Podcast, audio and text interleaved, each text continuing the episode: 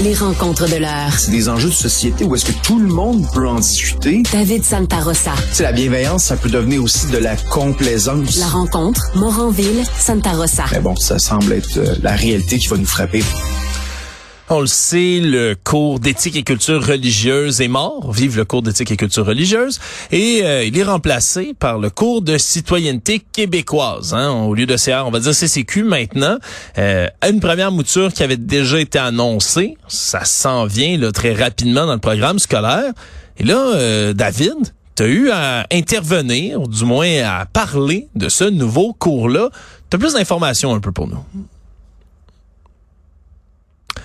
On me dit qu'on n'entend pas David en ce moment. Peut-être qu'il y a un petit, petit pépin de micro qui s'en vient, mais clairement, euh, c'est une opinion qui va être intéressante par rapport à ce cours-là.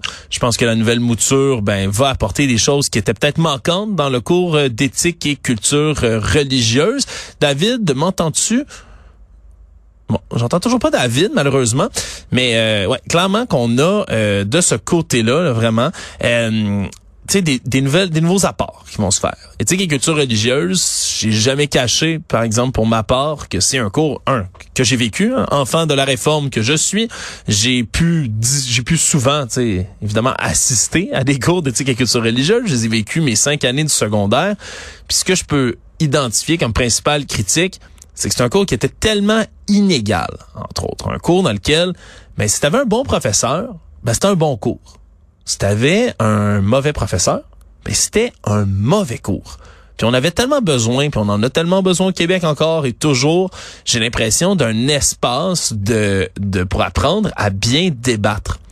Je pense que la pensée critique, développer des réflexes de douter, par exemple, des nouvelles qu'on va qu'on va recevoir, aller chercher d'autres sources, être capable ben, de débattre sans pogner les nerfs, sans dire n'importe quoi, d'être capable de ben de parler. Si on veut juste d'être capable de s'entendre puis discuter, un atout qui est capital et qui, ben malheureusement, je trouve manquait beaucoup dans certaines formes du cours de CA. David, m'entends-tu? Oui, je suis bien là. Ben voilà, t'as été, toi, t'as vu un peu la nouvelle mouture, euh, euh, seconde version ou troisième, j'en suis plus sûr, de ce cours de citoyenneté culture québécoise qui s'en vient. T'en as pensé quoi? Ouais, euh, je suis très heureux de la, la version définitive. Euh, en fait, euh, c'est ça quand il avait sorti la, la, la, version préliminaire, la version provisoire, si on veut. Il y a moi et le docteur en droit François Côté, nous avions réalisé une, une étude sur le sujet justement parce qu'on s'était dit, ben avec la, la, version provisoire, on va en faire une étude pour essayer un peu d'orienter le, le, la version définitive. Et je suis très très heureux que la majorité quand même de nos recommandations ont été retenues par le gouvernement là. Donc, notamment, il y en a trois principaux, là, trois principales recommandations, pardon.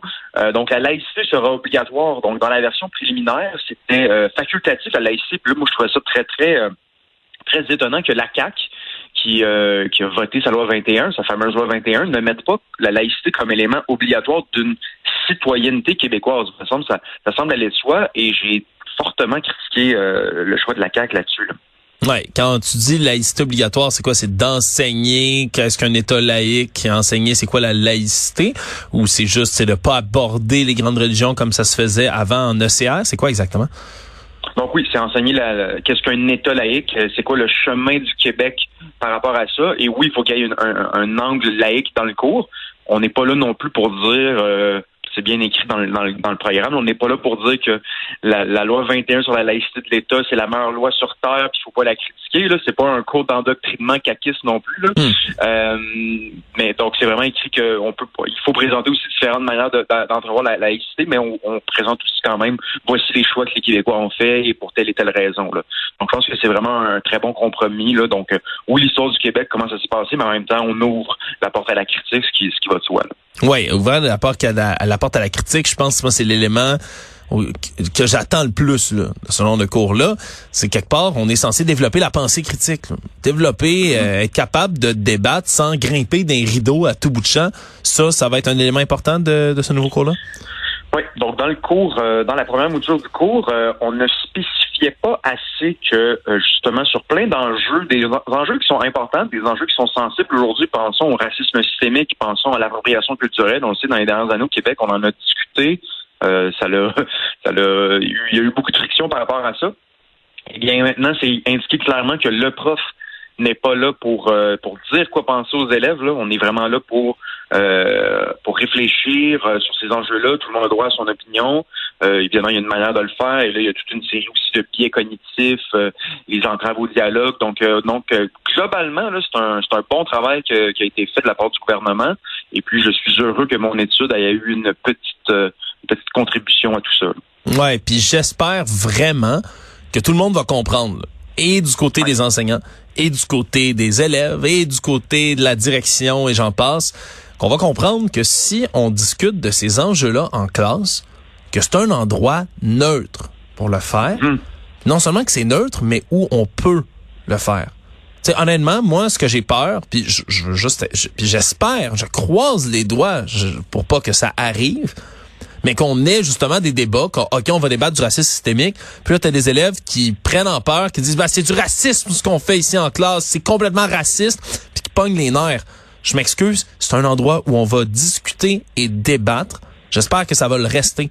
C'est correct, on a le droit de parler de différents enjeux, puis il faut le faire justement dans un contexte qui là en plus a des garde-fous pour le faire autour.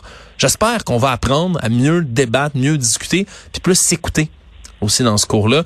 Si on réussit à faire ça, honnêtement, David, moi, je suis archi heureux de cette nouvelle modification-là. Je sais pas ce que tu en penses. Oui, je suis, entièrement d'accord avec ce que tu dis. Euh, faut être bien conscient aussi que c'est quand même très difficile pour des enseignants de, piloter des conversations sur des enjeux euh, sensibles. Pour l'avoir fait moi-même, j'ai enseigné euh, CR, j'enseigne encore en CR. Euh, c'est difficile, ça prend du doigté. Faut l'enseignant doit rester neutre, doit se faire aussi un peu l'avocat du diable, doit forcer les gens à réfléchir. C'est vraiment pas évident. Ça serait intéressant que le gouvernement multiplie les formations sur le sujet parce que oui non c'est euh, c'est vraiment euh, on, marche sur une corde raide bien souvent là, mais ça se fait ça se fait ça c'est certain. Il y a une critique qui était faite aussi beaucoup de la nouvelle mouture du cours là où on disait euh, que ça risque de devenir peut-être un cours fourre-tout là. On a parlé aussi de mettre peut-être les cours d'éducation sexuelle là-dedans, de parler de toutes sortes d'enjeux là qu'on qu'on voulait mettre dans un même panier où je sais qu'il y a bien des enseignants qui étaient pas nécessairement à l'aise avec tout ça. Est-ce que ça ça a changé dans la nouvelle mouture? Ça, c'est la critique importante qui est à faire. En effet, c'est encore un cours fourre-tout. On parle d'environnement, on parle aussi d'éducation à la sexualité, ah. d'éducation numérique. C'est tous des sujets importants. Ouais, c'est beaucoup. Est-ce qu'il y a... ouais, c'est ça. Y a moi, moi-même, je vais enseigner le cours l'année dernière, l'année prochaine.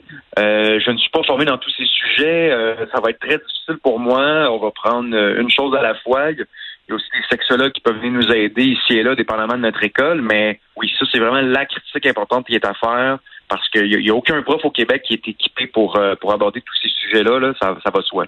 Ouais, ça c'est certain. Bon, ça va être euh, ça va être certainement à suivre. Puis David, tu voulais revenir rapidement là, dossier qui qui ces temps-ci là, ça rentre dans l'actualité, ça sort, ça revient, ça sort, ça revient, ça sort. Le fameux cellulaire en classe.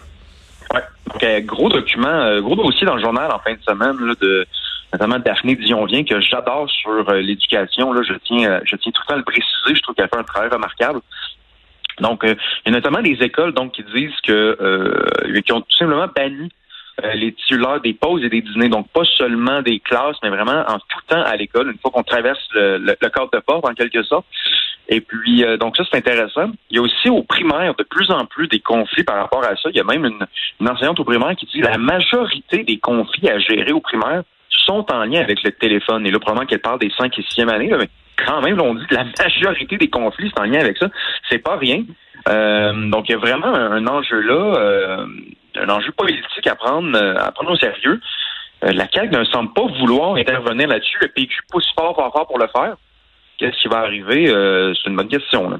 Ouais, c'est une excellente question. ça, c'est toujours sensible parce qu'après ça, ben t'as des t'as des parents hein, qui vont dire ben là c'est on est là pour la sécurité des enfants, ça nous rassure qu'il y a leur téléphone, on comprend. Après ça, euh, aussi, il y a la question, en plus, ben, de gérer ça. Tu sais, c'est qui, après ça, qui est mm-hmm. coincé pour surveiller qui, qui sort son sel puis qui, qui le sort pas? Ben, mm-hmm. c'est les intervenants, les intervenantes, euh, les surveillants, surveillantes dans les écoles. Puis pour eux, ben crime, ça, j'essaie de l'imaginer, David, ça va devenir de la guérilla là, dans l'école, d'aller se cacher quelque part pour sortir son sel. On dirait, je trouve ça, je trouve ça difficile parce que je comprends la volonté derrière, je comprends l'intention, je suis d'accord que les jeunes devraient tu hey, au secondaire puis au primaire, socialise avec tes amis, ça passe vite ce temps-là, lâche ton sel. J'ai voulu leur dire ça, mais en même temps, je me remets, moi, à 15 ans, on me dit que je peux pas avoir mon téléphone cellulaire, David. J'aurais tout pour avoir mon téléphone cellulaire partout. Là. Tu j'ai un petit trouble d'opposition dans la vie un peu. Là. Tu sais, je sais pas si tu me suis. Oui, oui, oui. Sur la question de la sécurité, c'est ça, c'est les parents, ils ont beaucoup ce discours-là, puis même les enfants, ils essaient de justifier leur usage du téléphone pour la sécurité. Ben, je veux dire, euh, toi et moi, on était au secondaire quand il y avait plus ou moins de téléphones cellulaires, puis on a été très en sécurité, puis s'il y avait un pépin, ben, il y a des surveillantes, euh, il y a des enseignants, il y a des enseignantes qui peuvent nous aider, la direction. Je pense pas que l'école va soudainement devenir euh, non sécuritaire si les élèves on, on, garde le téléphone loin d'eux-mêmes. Donc ça, c'est sûr. Et puis oui, les, les, les, élèves se cachent actuellement dans les toilettes pour aller pour aller euh, pour aller euh, pour aller texter ou jouer ou peu importe. Il y en a même, je te dirais, mais ça c'est partout, hein. Il y en a même qui vont aux toilettes très, très, très longtemps. Euh, et pour pour regarder des vidéos euh, TikTok ou autres là. mais ça même les adultes font ça de plus en plus j'en entends de plus en plus parler. Ouais, mais ça, euh, ça aussi, ça, c'est le mal, c'est le mal du siècle. En même temps, qui suis-je pour critiquer quand j'en suis, je pense, l'un des premiers, euh, l'un des premiers utilisateurs du fameux temps de salle de bain où on le passe sur notre téléphone? Pas garde, maintenant, on peut pas tout encadrer, mais je suis content de voir qu'on a au moins la discussion puis le débat parce que ça, ben, ça vaut toujours la peine là, de faire cette, euh, cet exercice-là. Peut-être que ce sera un des sujets que tu enseigneras dans le cours de culture et citoyenneté québécoise, David. Devrions-nous amener notre téléphone tout le temps aux toilettes? J'ai hâte d'entendre la réponse à ce débat-là. Merci, David. Merci, salut. Salut.